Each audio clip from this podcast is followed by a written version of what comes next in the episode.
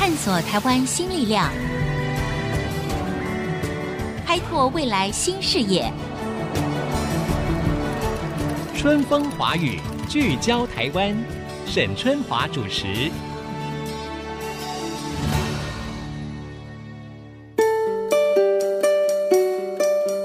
Hello，大家好，欢迎收听 IC 之音春风华语，聚焦台湾，我是节目主持人沈春华。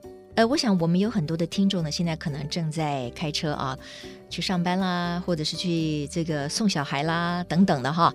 那我不知道你愿不愿意，或者说你敢不敢坐上一部无人车，也就是自动驾驶车，我们简称就叫做自驾车。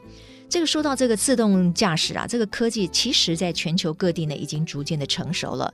比如说，我们会想到美国，想到德国，甚至连新加坡啊，都已经有非常成熟的技术了。同时呢，这些国家呢，他们也会制定这个因应的法规哦。因为一个没有人开的车子跟有人开的车子所产生的这个效应不同，它会发生的问题不同，所以当然法规就会要有所不同哈。这个美好的未来蓝图呢，已经一步步的在实现了。不过，我想你现在想的跟我心里面想的一样，就是说，我们进入到一个没有人的，然后就是一部电脑自动帮我们开车的这个所谓的自驾车的时候，我们内心的疑虑跟恐惧可能从来都没有完全消失过。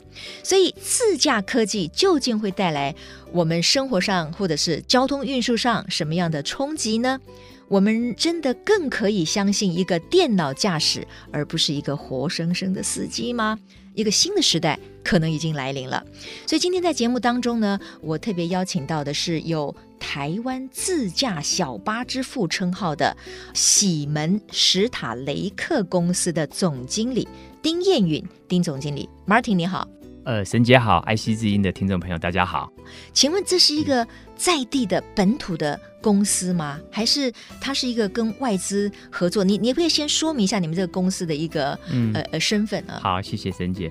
呃，其实我成立这个 Seven Star Lake 这个公司的之前，我是做军用跟工业的电脑。就是装在一些军事呃飞行器啊，或者是军事车辆、坦克车。对、oh，OK。那因为做这个电脑的研发的过程，我认识了现在主要在做无人驾驶或自动驾驶车的这些制造商。嗯。那因为跟他们从二零一三年左右开始共同研发他们自驾车，那我就负责帮他们设计里面所有的 IT 跟电脑的设备。那自然而然就成为一个很好的技术伙伴。嗯。所以我就想说，希望跟他们合作，就一起来成立了这个 Seven Star Lake。好了，原来是英文 Seven Star Lake 翻译过来的，嗯、对不对哈？然后呢，我们也听到了呢，因为这个长久以来哈，Martin 就是丁彦云总经理，他请我叫他 Martin 哈，这样也很好，比较亲切一点 啊。就是他们一直以来都有跟这个法国嘛哈，这个专门在做这个自动驾驶的研发的公司呢有合作，是，所以呢，你等于也就是跟他们有合作，引进了这个法国的自驾的技术，可以这样讲吗？对，没错。那要跟他们买吗？我的意思说这是授权。权呢，还是怎么样？对，就是是这样，就是说，基本上现在。大家看到这个 Easy Mile 是生产这个 Easy Ten，好，Easy Mile 就是指法国的这家公司，这个、对，Easy Mile。那它的主要的呃合作对象，它的股东其实是那个 Alstom，就是做 TGV 的那一家，嗯、还有西门子，所以它其实就是欧陆的两个最大的做火车的公司是它的股东。是，那我们很荣幸成为它整个在亚洲地区、东南亚地区唯一的技术伙伴。嗯，也就是说，我们目前是提供它全球所有生产这个自驾车里面所有的电脑设备。你们生产里面的电脑设备？设备给他.对，那营运的部分呢？我们所营运的范围权利就是在整个东南亚。当然就除了中国、日本跟韩国，uh-huh. 那因为中国就有很大的市场，那日本它又很保守，它有九家，就全世界主要的四大车厂。那韩国有现代，所以把这三个所所一排除掉之外呢，其实整个东南亚其实都是由我们台湾在 cover。那我接到这个题目的时候呢，其实我有一个核心的关切，就是说，哎，哦，我们要来谈台湾的自动驾驶的这个科技，对不对？是。那到底我们自己本身研发出来的，我们拥有在我们台湾人手上的。技术的比例到底有多高？还是说你刚才讲的，因为你是跟法国的这个 Easy Mile 这个公司做合作，还是说所有的这些什么电脑啊、嗯、IC 等等的科技都是属于他们的呢？呃，其实一台自驾车能够在路上跑，我把它简单的分，大概有三块主要的这个软体的科技。好、嗯，一块就是说，哎，车子本身就是刚刚才我们聊到，它要自己建地图啊，数位图资，嗯、要所谓的感测器 AI，好去判断说我前方的车移动的时候跟我距离几公尺，相对速度是二十。好，如果我的车现在时速二十，它是迎面而来时速二十，我可能要判断几秒之内我要停止。嗯，好，所以像这样的 AI 技术，现在目前是法国在做。OK，那可是一个无人车要营运呢，它不是只有 AI 这个技术，比如说自驾车，它进入了一个都市，它就属于公共运输的一环。所以它必须要跟这个所谓的红绿灯，它必须要是会跟这个所谓智慧路口做整合。嗯、那这一块就有我们台湾的角色。哦、所以目前我们就是跟工研院还有福华电子一起把所谓的 DSRC，、嗯、就是未来有一天自驾车在全世界普及之后，这个是一个全球的规定的一个规范。嗯哼，那我们已经把台湾的福华电子工研院技术把它带进去。嗯，也就是说车子跟红绿灯你要判断，那是台湾的技术了啊。啊好所以说其实台湾是有一些角色可以进去在全球的供应链上。好了，这样子呢。这个 Martin 一解释呢，我就懂了。就说，在一个自动驾驶车子这么一个非常高端的科技里面，它其实分很多的层次。那我们台湾目前是没有办法 cover 所有的层次，对不对？可是呢，这中间也有我们的角色。是的。然后呢，我们在这部分也算相对很成熟嘛。没错。比如你说车子跟什么红绿灯啊这些。对，就是说、呃、台湾一直引以为傲，就是说我们的资通讯嘛，就是说 communication 很强。对对对，对。所以说，像台湾的政府也好，或者是台湾的业者，都很积极的说，哎，那我帮你做未来五 G 的通讯的相关的设备啦，对，好，或者是说车子跟车子之间的沟通，对，那或者是车子里面你只要要跟路沟通，跟交通工具沟通，你就所谓的 V to V 或 V to I，、嗯、对，也就是所谓的 V 就是 vehicle，vehicle 车子的意思，对，所以统称叫做 vehicle to infrastructure，、uh. 或者是 IoT。就打物联网，Okay. 所以说在物联网的时代，其实自驾车它是一个关键，uh. 它是一个骨干，可以把所有的资讯连在一起。OK，好，刚才呢，我们听到这个 Martin 呢，丁燕云总经理呢讲了很多的英文哈，我觉得没有关系，你如果不是听得很懂也无所谓，因为等一下在我们接下来访问当中呢，我觉得我希望帮听众朋友聚焦的就是说，哎，到底台湾我们在发展自动驾驶这个科技方面，我们现在是在什么样的一个角色？那刚才这个 Martin 呢已经做了一点说明哈，那。你这部什么自动小巴已经在马路上跑过了吗？对，其实我们去年五月引进台湾之后，哎，引进台湾是什么意思？就是这部车子已经在台湾路上跑喽。呃，所以这部车子是在法国做好的，对，在法国组装好，哦、然后它目前已经在全世界有八个城市、哦八个国家拿到它的车牌。哦、那当然，台湾在车牌的这个修法上也是很积极、很快。大概在去年的时候，呃，立法院三读的第一读通过了。哦、那这个所谓自动驾驶的测试条例，应该在明年的三月会三读通过。哦，OK。所以呢，我们现在台湾也有了自动驾驶条例，有这个就是要因应一个自驾时代的来临，是对不对？哦，它的秩序怎么样？出了事情谁负责？然后公司保险怎么分？哎，保险怎么分？哈，这个就有很多法规就要对，所以其实这一块经济部也好哈，或跟这个相关的科技部，他们花了很多时间对，在跟业者讨论。嗯、所以我是看出，其实台湾是很积极在去呃面对这一块的。好，那很好，所以我们又解决了另外一个问题。这个问题就是说，台湾现在呢，哎，有公司在跟国外的相关的公司是共同的这个研发，也引进了这个自动驾驶的小巴。是那台湾政府。各个单位呢，事实上我们也在因应这样的一个趋势的来临，所以我们也已经在研发相关的新的法令的制定，对不对？是的。好，你刚才说引进了这个第一步的这个小巴哈，那这里面有台湾的科技成分在里面吗？这一部小巴、呃、其实其实相当多哈。第一个就是说，它里面大概有三台的电脑，嗯、那当然都 made in 台湾啦。对。第二个呢，它里面有所谓的摄影机，嗯、那当然这个也是 made in 台湾。当然，这个比较精密的三 D 感测器，它这个是在美国做的，好，就是那个所谓的光达系统。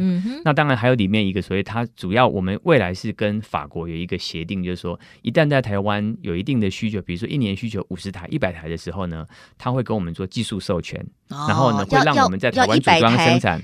以上才会做技术、呃，因为有经济规模的问题，嗯、因为打造一个车厂、一个生产线要有一定的成本，没错没错，没有那个规模其实也打造不起来。那我们就会跟台湾这边就是说，我们积极的要把最重要就是电动车的核心就是一个是电脑嘛哈，再就是它的电池，对，所以我们已经开始再去研发要把它的电池全部国产化。哦，所以这部车是个电动车，百分之百电动车哦。OK，所以它也算是一个符合环保概念的车子，绿色运输，走那个高雄软体园区，我们走了一个月哦。OK，然后我们也在博尔特区那边搭配一个所谓的生态盛典全球活动。嗯，好，那这个之外呢，我们在台北市在那个夜间的无人公车，就是信义路公车专用道，那大部分主要时间，因为现在法规的一些限制，我们是可以在走所谓的半封闭的这个范围，嗯、所以在主要的东西我们都是跟台湾大学合作，我们的车是停泊在这个台湾大学跟工学院合作，所以我们里面建了一条完整的这个数位地图。OK，好，太有意思了哈！但是呢，越问下去呢，我觉得我的问题越多哈。包括就是说，这一部已经在台湾自动小巴哈，这个 Martin 提到说，它必须在一个特殊的路线上面移动啊。那跟我们想象中，呃，没有这个司机，然后呢，我们只要输入要去哪里，他就可以带我们去哪里，这个概念不太一样。它又跟共享经济又产生什么样的一个连接呢？那它到底是怎么样的运用，可以让自动小巴的效益发挥到最大？那如果说它是在需要在一个特殊的交通网络里面去行走的话，那台湾有办法形成所谓的自动小巴的专用道吗？我们一般人怎么样利用到这个自动小巴呢？还有它的安全的问题，可以百分之百的相信吗？这些疑问，我们的广告之后再一起来访问喜门史塔雷克的总经理丁彦宇先生，马上回来。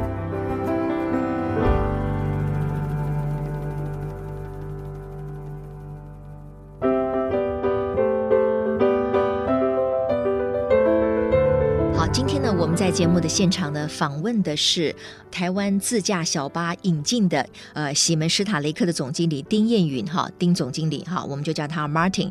那 Martin 刚才提到了几个呢，其实都让我觉得非常的有趣。好，原来我们台湾已经有一部自驾小巴了，可是它是一个小巴士，换句话说，它并不是呃一个人去乘坐的概念，它是可以给很多人。那这部小巴里面一次可以坐多少人？对，我们里面有六个座位跟六个站位。那如果说把站位的部分移开，还可以让一个无障碍空间。哦。然后我们有一个电动的自动下降的渡板斜板，是电动化的哦，是是，所以说可以更方便让这个身障人士也好，或者是让这个所谓的老年人，对，他可以就是很安心的，而且可以自动自己用他的电动的轮椅就可以上我们的车。好了，那我们就要知道，就是说它是一个小巴士的概念，对，所以它是可以跟别的人一起来共乘的概念，是，所以它跟我们就是说，哎，每一个人自己去买一个什么呃小汽车啊，然后我们就是顺着自己的喜欢啊，每天呢东跑跑西跑跑，这个概念是不一样的哈。那为什么要用小巴的概念来做自动驾驶？嗯、就是说，其实目前世界上在发展的自动驾驶车辆大概分两类，一个就是说个人自己开的一台小轿车，嗯、一种就是说我可能是公共运输的运具，像现在的小巴、中巴、大巴，就是公共运输的运具。对，他未来个人认为也大胆的预测，在世界这么多国家里面，因为呃自驾车它要上路，有很多基础建设的环境要铺建，是，所以一定是公共运输会最先优先让它去上路。哦，因为就是说你只要让台北市，比如说新一路公车专用道。嗯，或者是呃中号东路有一条公车专用，那台北市有十三条。对，那比如说像淡海新市镇。它一个新社区，它可以把它的社区里面就画成一条公车专用道，嗯嗯嗯，就说走无人车，或者是说像在高雄，他想要说在两条地铁跟轻轨之间要去建三环三线，他要花好几千亿。是，可是因为这种最新的自驾科技，它只要有一条专用廊道就可以做。所以你刚才提到了一个，就是说运输的这个自动小巴是不是有一个专用道？哎，那我就觉得这会不会是你们发展的一个困难或者是一个重点？比如说现在台湾没有这个什么自动小巴的专用道啊，那你刚才提到了。公车专用道是，那你的意思是说，如果跟公车专用道一起来使用是 OK 的吗？是，没错，就是说我们的初步想法是说，一个阶段性的导入，比如说从晚上的十点到清晨的六点，可以在台北市的十三条公车专用道，先让司机可以不用这么辛苦，嗯、或者说九点以后司机他就可以不要开夜班嘛，嗯、因为到时候车也少，人也少，好，那就可以让自动小巴来上场。对，那这个就是一个很好的概念。然后慢慢的等到它的效率越来越高之后，就可以降低公车进入。这个公车专用道的时间，它可以跑更多、更需要跑的路线。嗯嗯，因为专用道其实里面让小巴来跑的效率会最高。那当然，我这边也也利用这个机会跟大家报告，就是小巴有一块就是共享接驳，它更重要的是说如何做到所谓偏乡交通的便捷化，嗯、以及结合所谓的长照二点零，让这个所谓偏乡的医疗可以用这个自驾车就入偏乡。嗯，所以像这一块呢，我上上礼拜哈，因为我是云林台西人，哦，所以我把我们的车就是到了那个安溪府哈五条港五条港。让它接到所谓的台西海园，有一条五点多公里的廊道。第一个，这个可以促进除了地方的观光之外，嗯、因为你可以让人潮就坐无人自驾车嘛，哈、嗯，那就不用再开公车。第二个呢，你可以去繁荣地方的经济。嗯，那自驾小巴它就是一个所谓虚拟的轨道，发挥像捷运一般的效率，又有共乘的效果。透过这个 Martin 这样的解释啊，我对于这个自动小巴、啊、如何在未来的运输这个环境当中去运用啊，我觉得我这个蓝图呢越来越明确一点了哈。比如它可以做两个很重要的定点当中的点对点之间点对点之间的接驳，那因为你这个路线可能是固定的嘛，是。的，对不对？所以你你设计起来感觉上就是说相对来讲大家会觉得比较安全，它不是每天要去适应很多不同的路啊，换来换去，大家就会怕。可是呢，因为它做这个点对点的接驳有这个必要性，比如说高雄的什么左营站啊，它可能就有接驳到这个市中心当趟，没错，哎哎，这个就可以点对点的接驳，对不对？对，好了，但是你刚才有提到一个，我觉得也很有意思的，就是说这个可以跟长照二点零来做一个连接，哎，我觉得也很好。问题是。你这个长照二点零，你可能接送的都是一些呃身体上需要特别照应的老者、年长者，甚至是病人。那如果说他们在车子上发生了什么状况，那那怎么办呢？你车上都都没有别人了，都是乘客啊。大部分的人都会担心说，自驾车来、无人车来，司机就没有工作了哈。对，其实大家可以不用担心这一点哈，嗯嗯嗯，因为呢，我们在做长照二点零的时候，其实我们是会配备一个护理师在我们的车上。哦，那你想想说，当这个车它要到这个林里去的时候呢，他透过云端就把要下去的这二十五户好的年长者的基本资料云端先看完，然后就跟他讲说，你先量心跳哦，然后呢，你的智慧手环量完之后传到我的车，等到我到你家呢，我就把药配给你，嗯、这不是一个很好的一个组合吗？嗯、那再加上说自驾车其实没有错，司机这个角色我们不要去。被僵化在说啊，要一直坐在方向盘上很累。但是你把它想说，如果说一个车上的随车员，对，它是多功能的，没错。像如果说配合医院，就是一个护理师，是。那他可以把它转换成一般的所谓的护理人员，对。那我想这样子工作机会还会更增加。嗯。所以这个是我们在跟中部的几所教学型医院正在谈，就是说如何配合他们的这个所谓的呃现在的长照的一个规划，甚至说如何去配合到这个护理站去配药，到区域的卫生所，都是我们在跟他合作的。把整个的。连接都已经想得很细腻了。如果这个所谓的自动小巴，就是无人驾驶的这个自动小巴士呢，它是可以配合长照二点零的话，车子上是要配备一名护理人员、护理师的，对不对？那这样子的话，就可以给相关的长者啦，或者是病患啊，做更好的服务。嗯、那原来的司机员的工作，他可能有更多可以想象、有创意的空间。没错，他也可以协助这些长者上下车啦。呃，有什么资讯他们没有办法对外去说明的话，就可以透过这个。随车员、随车员或者护理人员或者男性的护理师，通通都可以达成嘛？哈，是没错。哎，那这样子，我们这个想象空间就越来越具体了。不过有一点哈，就是说我刚才在节目一开始说的，这个无人驾驶哈，我们。要完全去除对他的疑虑有点困难，因为我们觉得，我们如果碰到了任何路况状况的话，我们好像我们总会及时应应。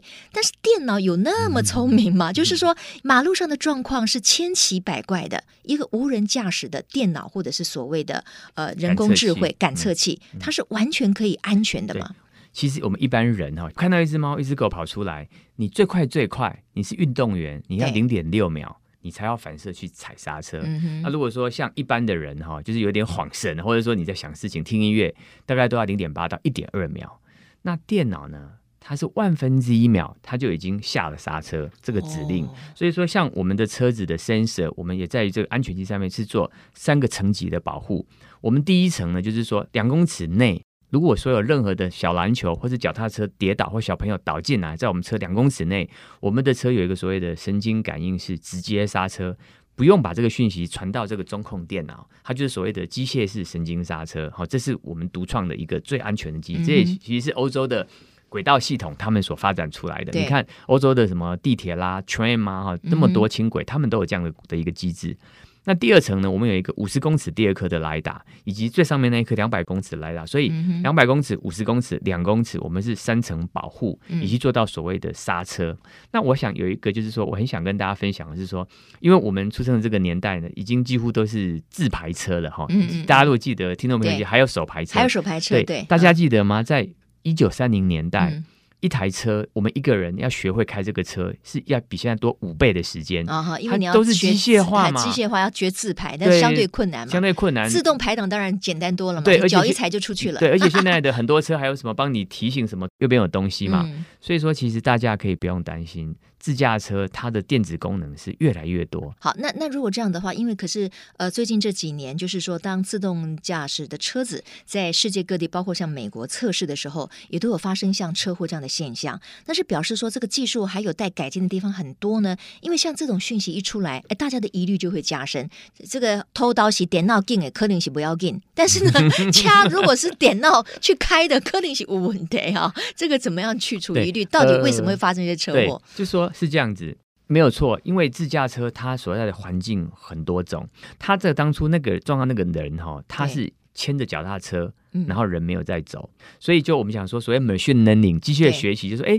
怎么会一台脚踏车有两个轮子，嗯、然后怎么会是人在牵？嗯、所以就是说，哎，它的 sensor 感应器就没有及时判断出它是什么，这是有一派的分析。哦、那第二派的分析是说，这只是分析哦，还不确定到底电脑当时是想错了哪里。哎、哦，第二个是说，我们以我们的技术了解，就是因为我们的车有三层感测器，哈、嗯。我们了解，当 Uber 这个车它进入市区，因为它从高速公路开下来，它会关掉它这个一点七公尺。为什么？因为它周围它可能觉得说有很多的那种什么呃水沟啊，或者是这个安全岛。它如果说把这个东西考虑进去，它车子会开得很慢。嗯，因为我们会有一个安全速度。那可是那个肇事的时候时速是六十公里，所以我们合理的判断，它把这个 LiDAR 给关掉了。哦，那也就是说，这个可以让自驾车的学习呢，再去做更多的一个更更细腻、更细腻的分析。对，不过可以再一个数据来给大家参考，就是说八十年。前汽车的肇事率是现在的二十倍，嗯，那为什么现在这么低？也是因为科技的技术的进步，不断的进步，对，所以这个是发展的过程是必然的现象。那到底我们要如何确认说这个自动驾驶的技术已经成熟到它真的可以上路？尤其是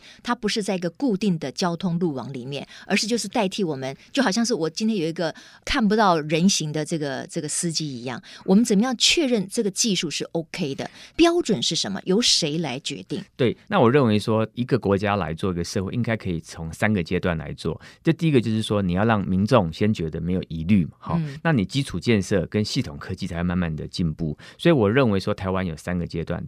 第一阶段呢，先在封闭的区域来做，比如说游乐园。